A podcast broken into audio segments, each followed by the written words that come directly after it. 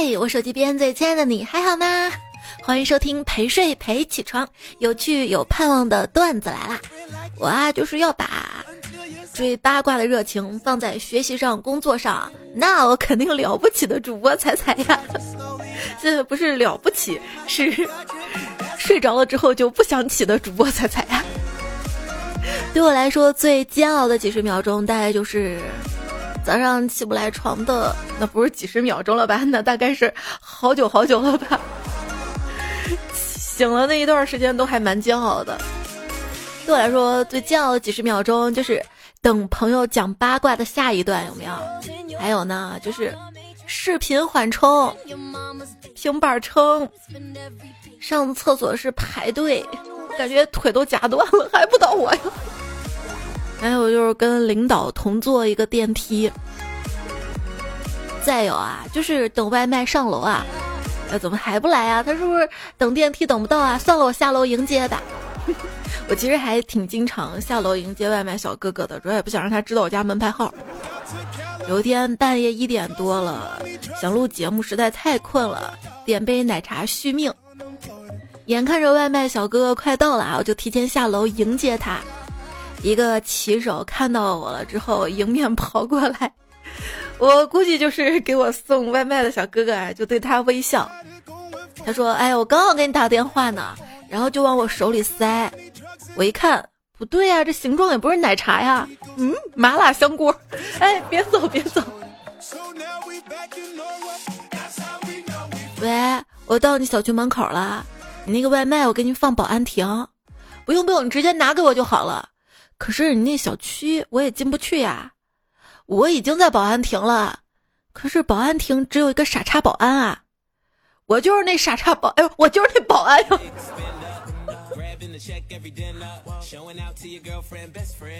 收到条短信，陌生人问我确定不吃饭吗？我吃呀，我莫名其妙就回你谁啊？他回我一个刚刚你挂了四次电话的男人啊，哥，对不起，我错了，我没想到你这么快啊，风驰电掣呀！今天点了个外卖，备注写了不要放辣椒。怕老板忘记了，又专门打到店里。老板，我那个外卖啊，不要放辣椒。老板说知道了。结果送来之后还是放了，那那一大坨都化开了，我也没法取出来，这咋吃呀？差点气晕过去，立马打电话准备跟老板好好吵一架。电话刚接通，老板说：“哎呀，不好意思，不好意思，不好意思，刚刚真的忘了，拜托不要给我差评。”我说：“那那那好吧。”还有啥脾气？所以大家。就是跟别人交流的时候先道歉，尤其在自己还有点小小瑕疵的情况下，可以缓解好多的矛盾。还有次外卖订的是鸡腿儿，吃着吃着发现那个鸡腿儿有一块是黑的，难道变质了还是咋回事儿？打电话问老板，老板给我解释说是那个小鸡打架，所以把腿整青了。我还有个疑问啊。就是为什么打架的人通常会夸夸把上衣脱了呢？看到一个回复说，显示属性面板，确定不是怕把衣服弄脏或者扯烂，或者是衣服太紧了没法施展拳脚？好吧，显示属性面板就属性面板吧。所以聪明绝顶的原因，CPU 过热。打架这个事儿啊啊，接下来我要展示我的看家本领了。那我展示了啊！汪汪汪汪汪汪汪汪汪汪！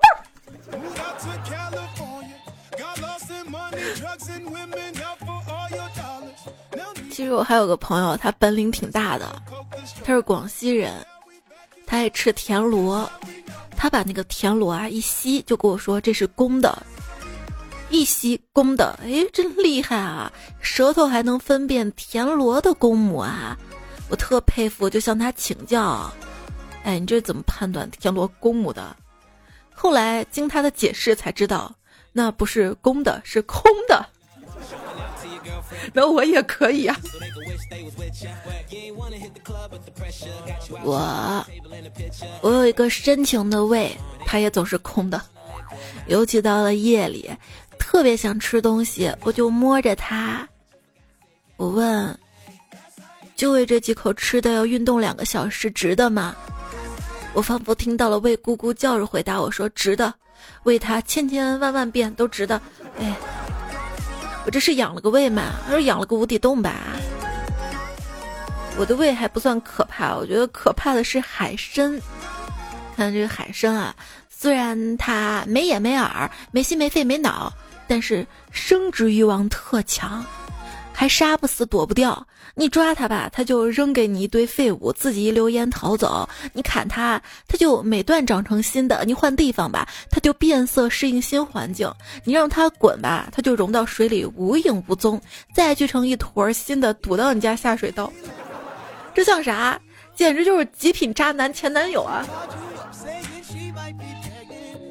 再说说辣条这个东西啊，你明明知道原料可能并不是那么干净，添加剂也很可疑，却还欣然的使用与人分享，这不就是我们 谄媚？这不是我们的生活吗？明知道很多事儿很糟糕，很多内幕很肮脏，却还是努力让自己活得很快乐。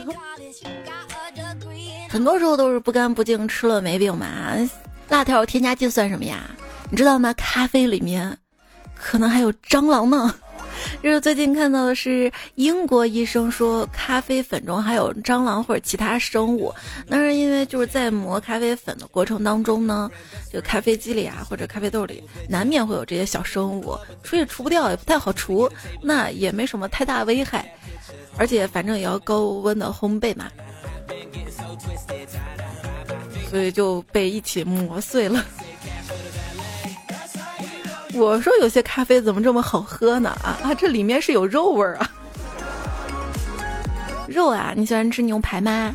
你吃牛排吃几分熟呢？为什么牛排都都都都大多都吃七分熟呢？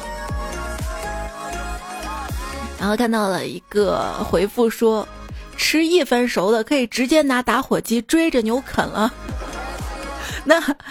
要是吃零点零零零零一分熟的，是不是当清晨的第一缕阳光照在牛身上，就可以开始追着牛啃了？确定这种直接追吗？能追上吗？牛不会反扑过来咬你吧？你说我这也不红的，对吧？应该不会追着我的。你说将来会不会有一个餐厅，为了体验这个牛肉最新鲜的，现场让你追牛，然后给你切了烤？那这个就餐就有意思多了哈，不单调。现在有没有会觉得跟朋友小聚一下有些单调啊？哎，好久没见了，咱约出来见一下吧。好的，那我们去哪儿啊？就是和朋友制定出行计划，等于提前找好吃的；跟朋友出去玩，等于吃好吃的；跟朋友玩的很开心，等于吃爽了。期待下次一起出去，那就是下次继续一块儿找好吃的。主要也是我们老了玩不动了呀。我妹她还经常跟朋友玩个什么密室啊、狼人杀什么的。刚刚警察说，做密室的尽量不要有 NPC 和玩家亲密接触的环节。说上次有个密室是冥婚主题的，有个环节呢是男性玩家跟 NPC 结婚，然后洞房，玩家不知道那个 NPC 是男员工演的，然后就跟那个男玩家拜堂成亲。然后拉着 NPC 就开始亲，还伸舌头，然后两个人就打起来了，还挺严重的。那演的挺成功啊，主要黑灯瞎火看不清啊。还有朋友说，知道为什么我在听警察给我们开会吗？因为有几个傻叉男的来到我们密室玩儿，最后的环节是让他们打电话报警，然后通关，结果他们真的打了幺幺零。是不是傻呀？怎么做老板的不知道开始前没收手机吗？直接说没收不太好，就说贵重物品存放。嗯，手机啊，我的 iPhone 手机总是识别不出来我的脸，我特生气，什么破手机啊！直到有一天呢，我恍然醒悟，老公他都看不出来我今天换了口红色号，但是 iPhone 可以。老公看不出来我换了腮红，但是 iPhone 可以。他对我的每一个细微变化都在意，所以识别不出来我的脸。果然，手机才是更重视我的。而且，手机还能随时逗我开心。他呢？哼，他呀，如果对着 Siri 说：“嘿，Siri，他他他他他他他他怎么说？” Siri 会说：“嘿嘿嘿嘿嘿嘿嘿。”当然，翻翻翻译成翻译成英语，翻译成英语，翻译成英语，翻译成英语。他咋一直问我？他他他他他他他他这么说。嘿嘿嘿嘿嘿嘿。真的吧？我没骗你们吧？还是嘿嘿。如果就是他是随机的。有时候你问他，就翻译成女他了，就是谁谁谁谁谁谁谁。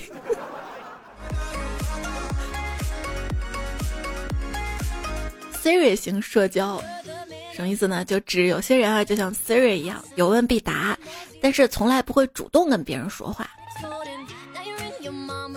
当代手机用户啊，微博用来看新闻、了解热点，知乎用来当百度 提问题、看问题。百度用来当 WiFi 信号测试器，微信用来打电话，电话用来跟爸妈要钱，电话也可以就是收快递啊，收外卖啊，外卖到了呢，B 站、爱奇艺用来下饭，手机自带的相机用来当镜子，美颜相机呢用来拍照 来网骗，小红书用来种草，朋友圈用来当相册，相册用来存表情包，短信用来收验证码。喜马拉雅用来哄睡，哄睡最在行，段子来了。在线教育 APP 啊，用来看孩子，就是现在小孩子啊，看到屏幕就想点，默认所有屏幕都是可以点的。每次看到迷仔，看到我电脑那屏幕图片啥，他想放大看，就戳戳戳戳个不停。妈妈怎么没反应？其实别说小孩了，我自己现在有时候看到一些电子屏幕，也是默认为它是触摸屏的。就比如说 ATM 机，有些 ATM 机它旁边不是有按键吗，然后我就第一反应不是按旁边按键，而是按屏幕。我好久都没有去 ATM 机取钱了，有没有？好久都没有用到钱了。朋友说他要买手机，他说他买手机啊要选屏幕大的，特别大那种。我说太大也不好吧，首先屏幕大了不好拿，而且贵，还费电。哦，说费电，那天在某宝上看到了一个奇葩，手机省电贴，就是贴到手机后面可以省电，说它是稳定电流呀啥的。还看到什么手机防辐射贴，说是最新黑科技，也不知道这些是真是假。假的那哪是黑科技啊？那就是黑你前科技。说回来嘛，朋友不是要买屏幕特别大的那种手机嘛？我说为啥？他给我解释说，手机屏幕大，万一掉厕所就能就能卡住，已经掉两个了。哎，我发现冬天戴上手套玩手机很不方便，可不可以发明一种实体化按键代替屏幕的手机呢？不是问这样问题的小伙伴，你大概是没有见过最早的手机吧？手机，你能想象智能手机问世只有不到五千天吗？与人类历史相比，五千天实在太过于短暂了。然而，就是这短短的五千天，我们的生活已经发生如此惊人的变化。那现阶段，我们是不是可以说这是人工智能时代的开始的开始阶段呢？有些感情就像透明手机壳，开始时候透明的好漂亮，好喜欢，用着用着就逐渐黄了，想丢了换一个。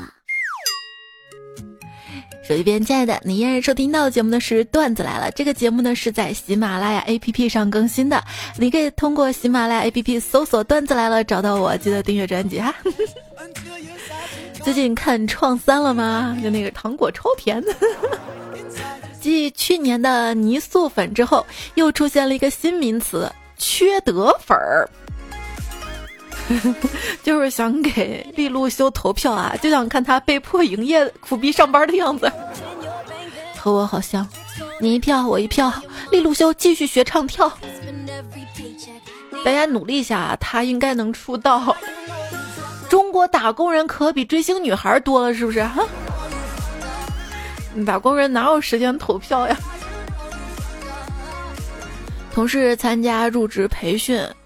培训就跟他讲嘛，啊，来这里工作呢要全力以赴，每天呢都要当成生命的最后一天来过。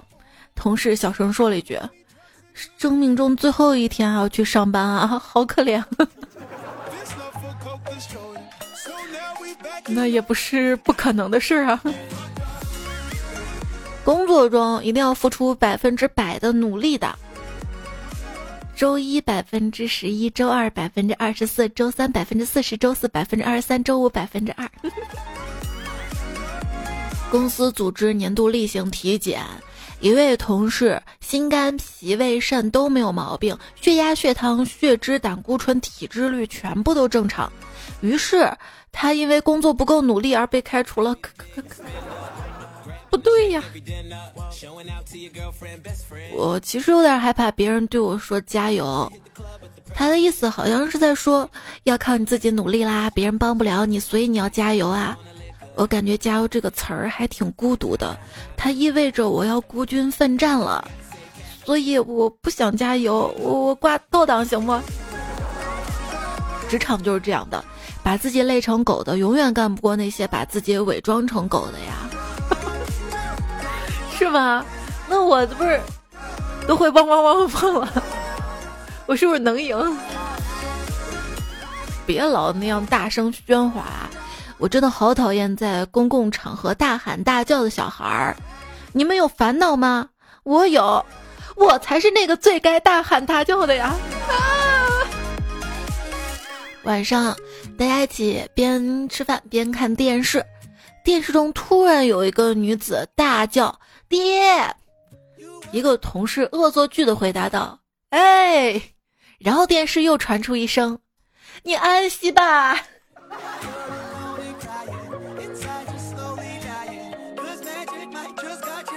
一个人啊，他死后来到了阴间，但他就是不愿相信自己死了，他就向阎王哭诉。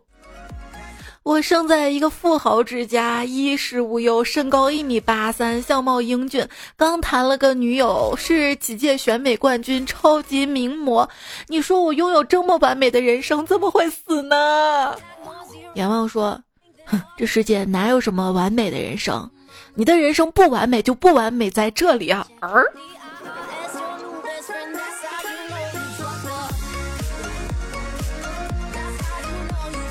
今天女同事说，昨天她家不知道怎么啊就聊到了生死。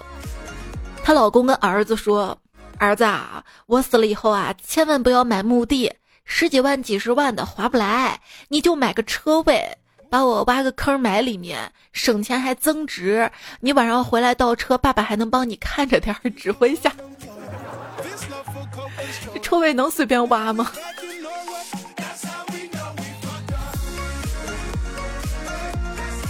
不服娃的人都是要死了。这本书结尾有句话给我很深的触动，书中说他走向天涯，天涯一步一步往后退。当时我隐约觉得这是一种人生的写照，但是一直没明白具体说的是啥。现在我终于想明白了，说的那就是退休年龄啊。感到，当代年轻人跟长辈之间啊，最大的一个代沟是什么？就是在长辈看来，你已经到了该结婚的年纪了，而你自己却认为，我明明已经到了该退休的年纪了呀。二十五岁到三十五岁，这人生十年啊，就感觉。远远的短于十四到十八岁这四年。如果你还年轻，请珍惜呀。那天玩狼人杀碰到一群小学生，他们说出了一句让我终身难忘的话。他们说他声音好像跟我们不一样，可能是个老东西，我们把他票出去。我 能不能好好玩了？我还觉得你们发言有问题呢，我怎么都听不懂呢？那现在跟小孩子有大代沟了。我一个小表妹问我是不是二次元，我说是呀。她发过来一串文字，我就看懂了前三个字，太好了。后面比我们当年火星文还火星文呢。尤其那些缩写，到底啥意思呀？好痛苦呀！就是跟三次元的朋友一起玩，发现自己太二次元；跟二次元的朋友一起玩，发现自己就不够二次元。我们是异次啊，不是异次相遇，是异世相遇，尽享美味。如果你这么吼出来读，那你是虚假的二次元。真正二次元，直接穿着 cos 服，元气十足。那那，瓦达西就是那个二次元的手，服务员的欧尼酱，瓦达西来一套异次相遇，尽享美味的那个原神套餐，而且还有华丽转圈，停下来跳起来，对着服务员左手叉腰，右手比着阿里嘎多欧尼酱。你说只要我不尴尬，尴尬就是别人的。初音未来凌波丽，猛男就得练倒立，那你就倒立着说呗。我跟你说，要是喊了口令能免费吃，那我能喊到肯德基倒闭。他送的也不是吃的呀，是个徽章而已。赚钱的是肯德基，出名的是原神，看笑的是顾客，社死掏钱的是玩家。这不是意识，这是一玩家爱受伤的世界。那你说，如果我叫外卖呢？我让外卖小哥帮我喊呢？他会帮我吗？一时相遇，尽享美味。先生，您在说啥？一时相遇，尽享美味。先生，你等一下，别喊那么大声哈。一、一、不是先生，我跟你说啊，这是麦当劳，肯德基在对面。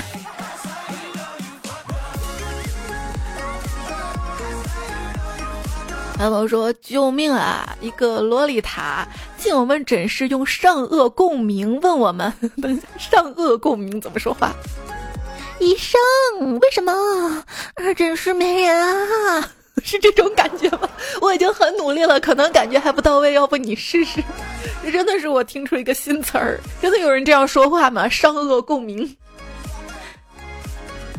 他说，在隔间里面，我同学呢让他拉开衣服要做心电图，他发出惊人的害羞喘息，哦，救命！妹妹，罗塔真的不是你这样玩的好吗？这样很油腻，好不好呀？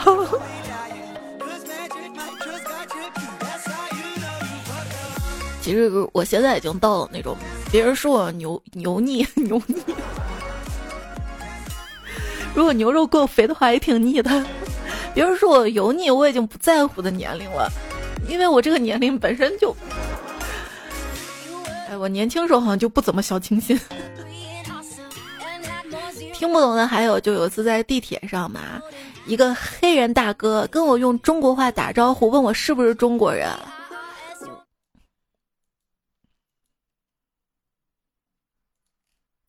一个黑人大哥跟我用中文打招呼，我有点怕怕的，就不敢回应，就僵坐着沉默。接下来就听到那位黑人大哥的同伴用英语骂他：“你天，不是说你会中国话吗？”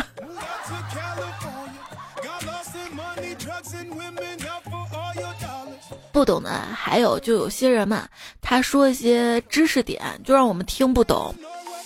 其实我们听不懂，不是因为他太高深了，是因为他自己也不通透。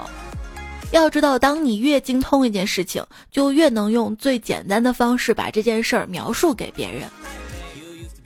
片面啦！刀削面师傅一边干活儿一边说：“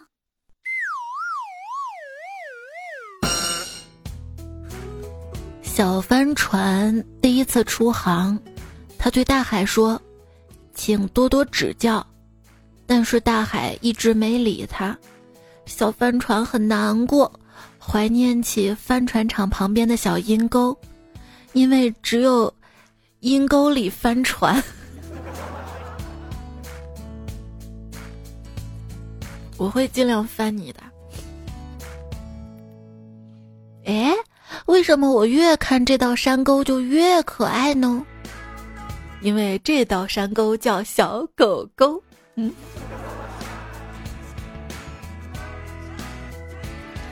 我现在怀疑神对人类的自信是有总量控制的，也就是人类自信守恒，就是当一个群体里面有一个人很不自信的时候，必然有一个人非常自信。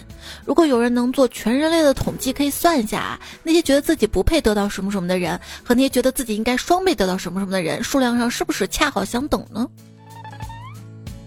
要不留言区里统计一下吧，觉得自己。配不上彩彩的人，和觉得能双倍配上彩彩人举个手。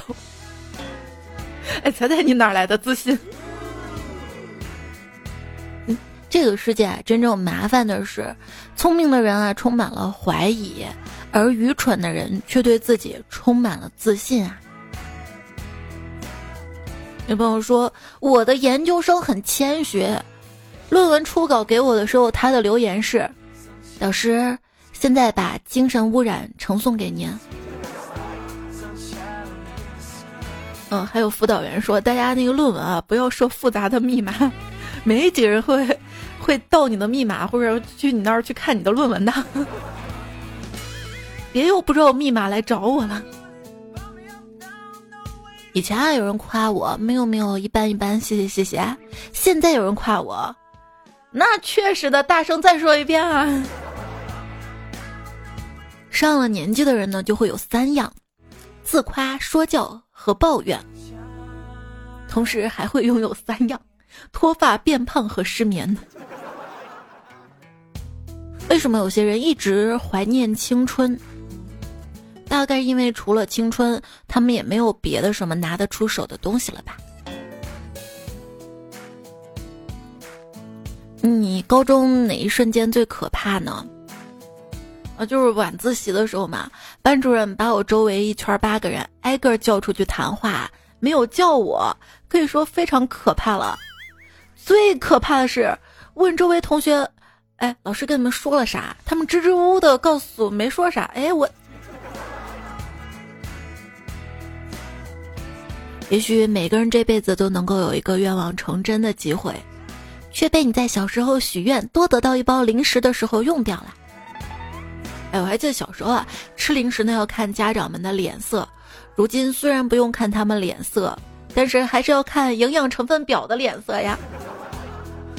作为一个孩子，你认为你在十几岁的时候没有人会认真对待你；作为一个青年人，你认为在你长大成人之前没有人会认真对待你；作为一个成年人，你意识到无论如何没有人会认真对待你啊。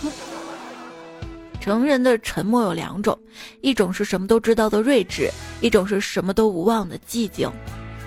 别忘了，到底是从什么时候开始，生活的愿望呢就变得简单了，已经对惊喜没有抱太大期待，只希望不要有突如其来的烦恼就好了呀。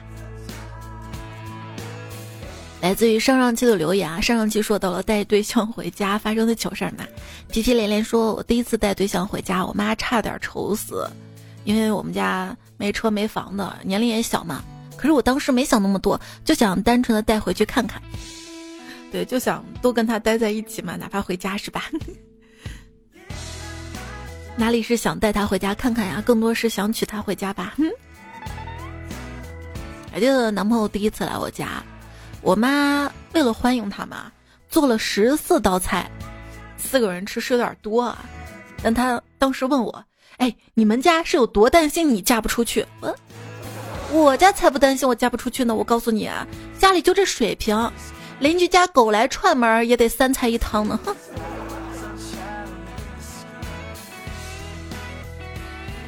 木下暖风说，暗恋的女生也是朋友，很多人追，我也去过他家很多次。多年之后相见，说起往事，他说：“哎，我听我姐说，我妈给你做的点心是给准女婿的，你也不知道吗？”呃，嗯嗯，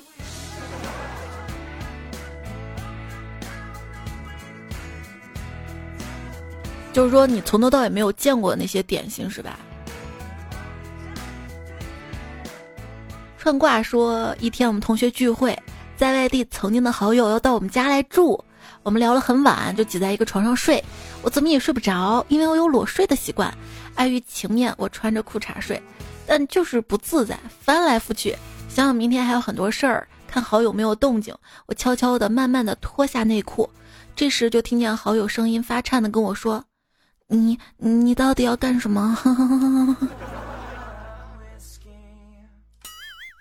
峨眉米半仙说跟哥们儿打牌，他媳妇儿发消息说：“亲爱的，感冒了，头疼。”哥们儿拿起手机飞快操作一番，没事儿啊，咱接着打。我就问你咋回媳妇儿的？哎呀，我就让他多喝热水，就这一句话，没事儿，他挺高兴的。那你媳妇儿挺贤惠的呀。我还在那句话后面发了个五二零转账红包，上面注明了热水费。都学学学学啊！宫外菜菜说：“爱情真奇妙，我也很想要，要不起吗？”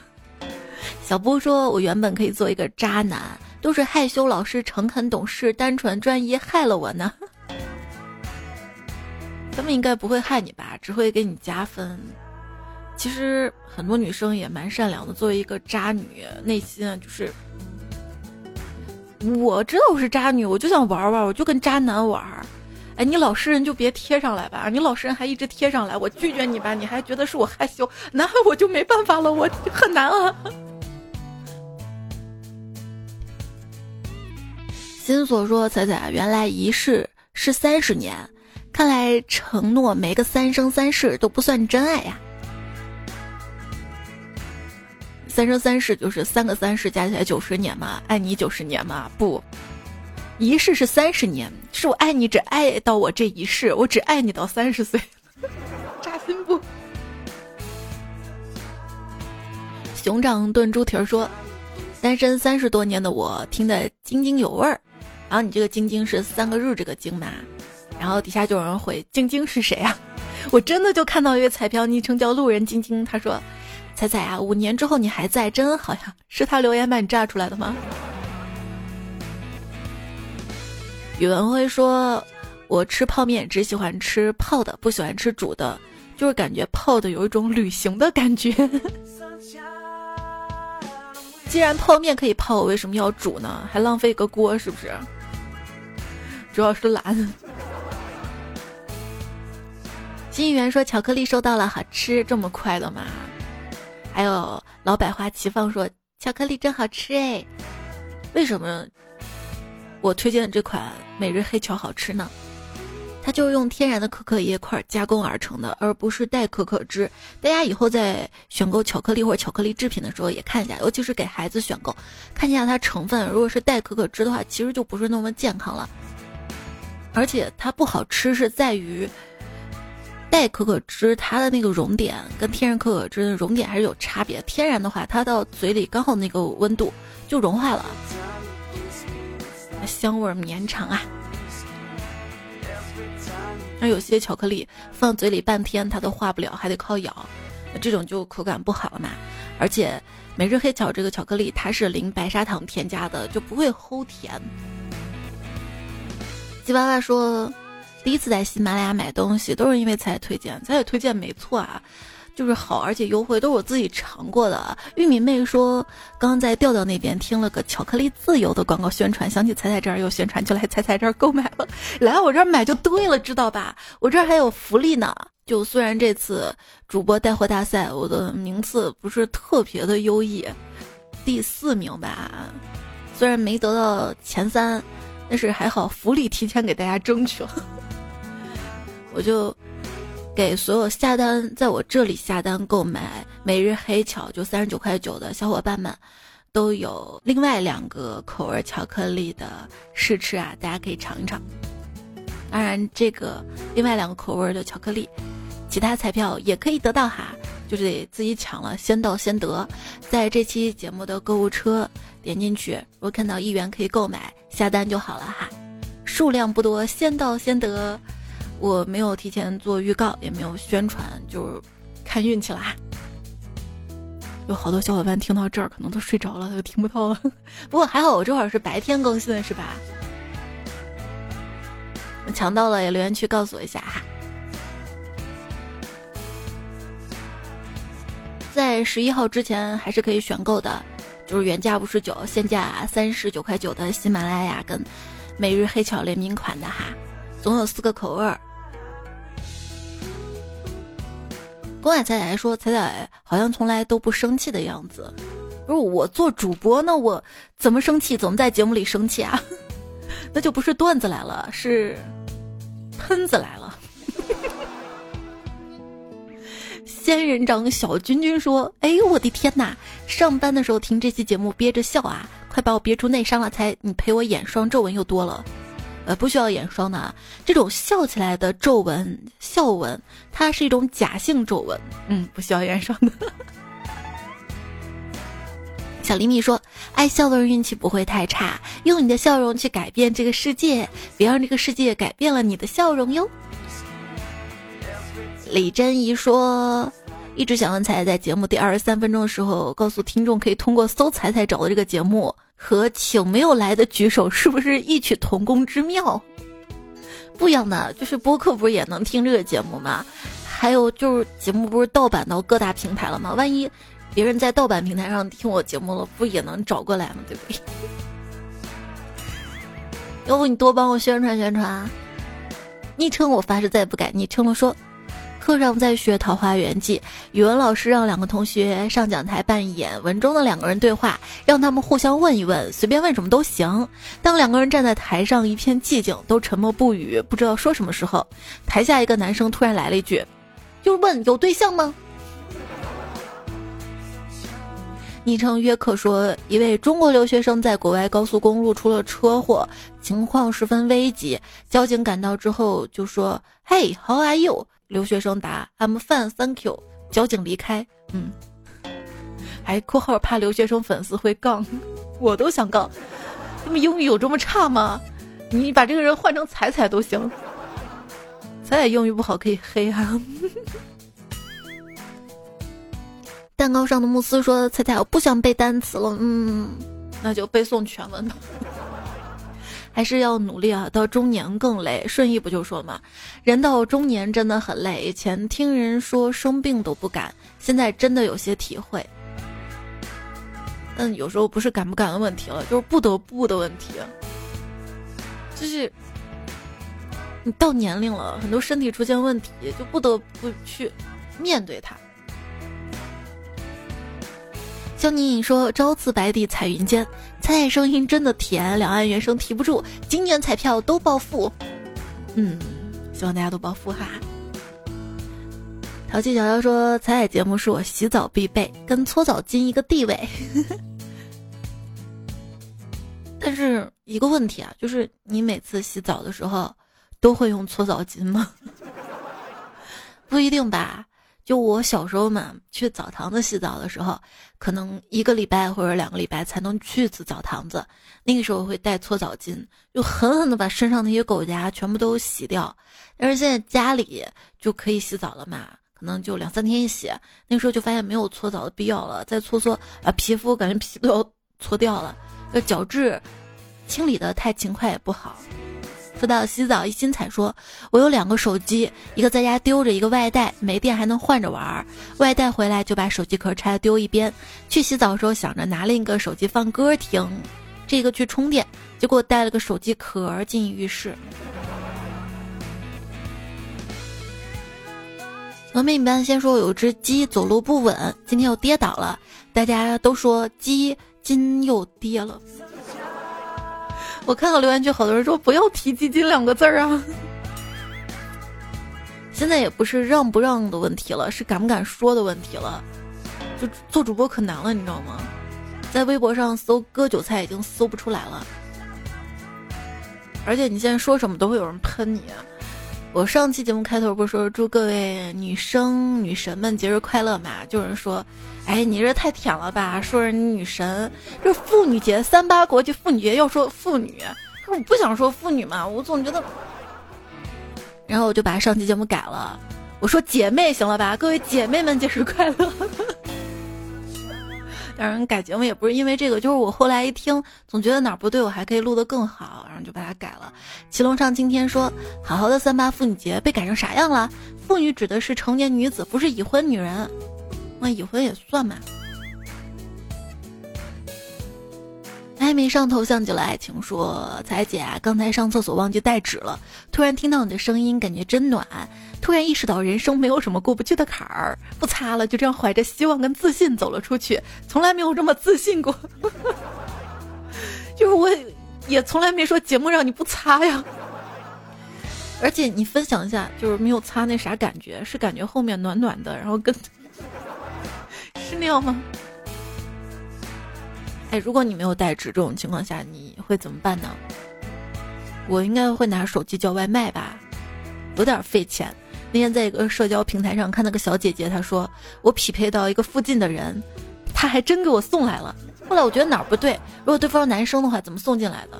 是不是又找别人进来的？但这份缘分要珍惜哈。还是肖妮颖说，我没什么出众才艺，就表演一个帅哥评论段子来了。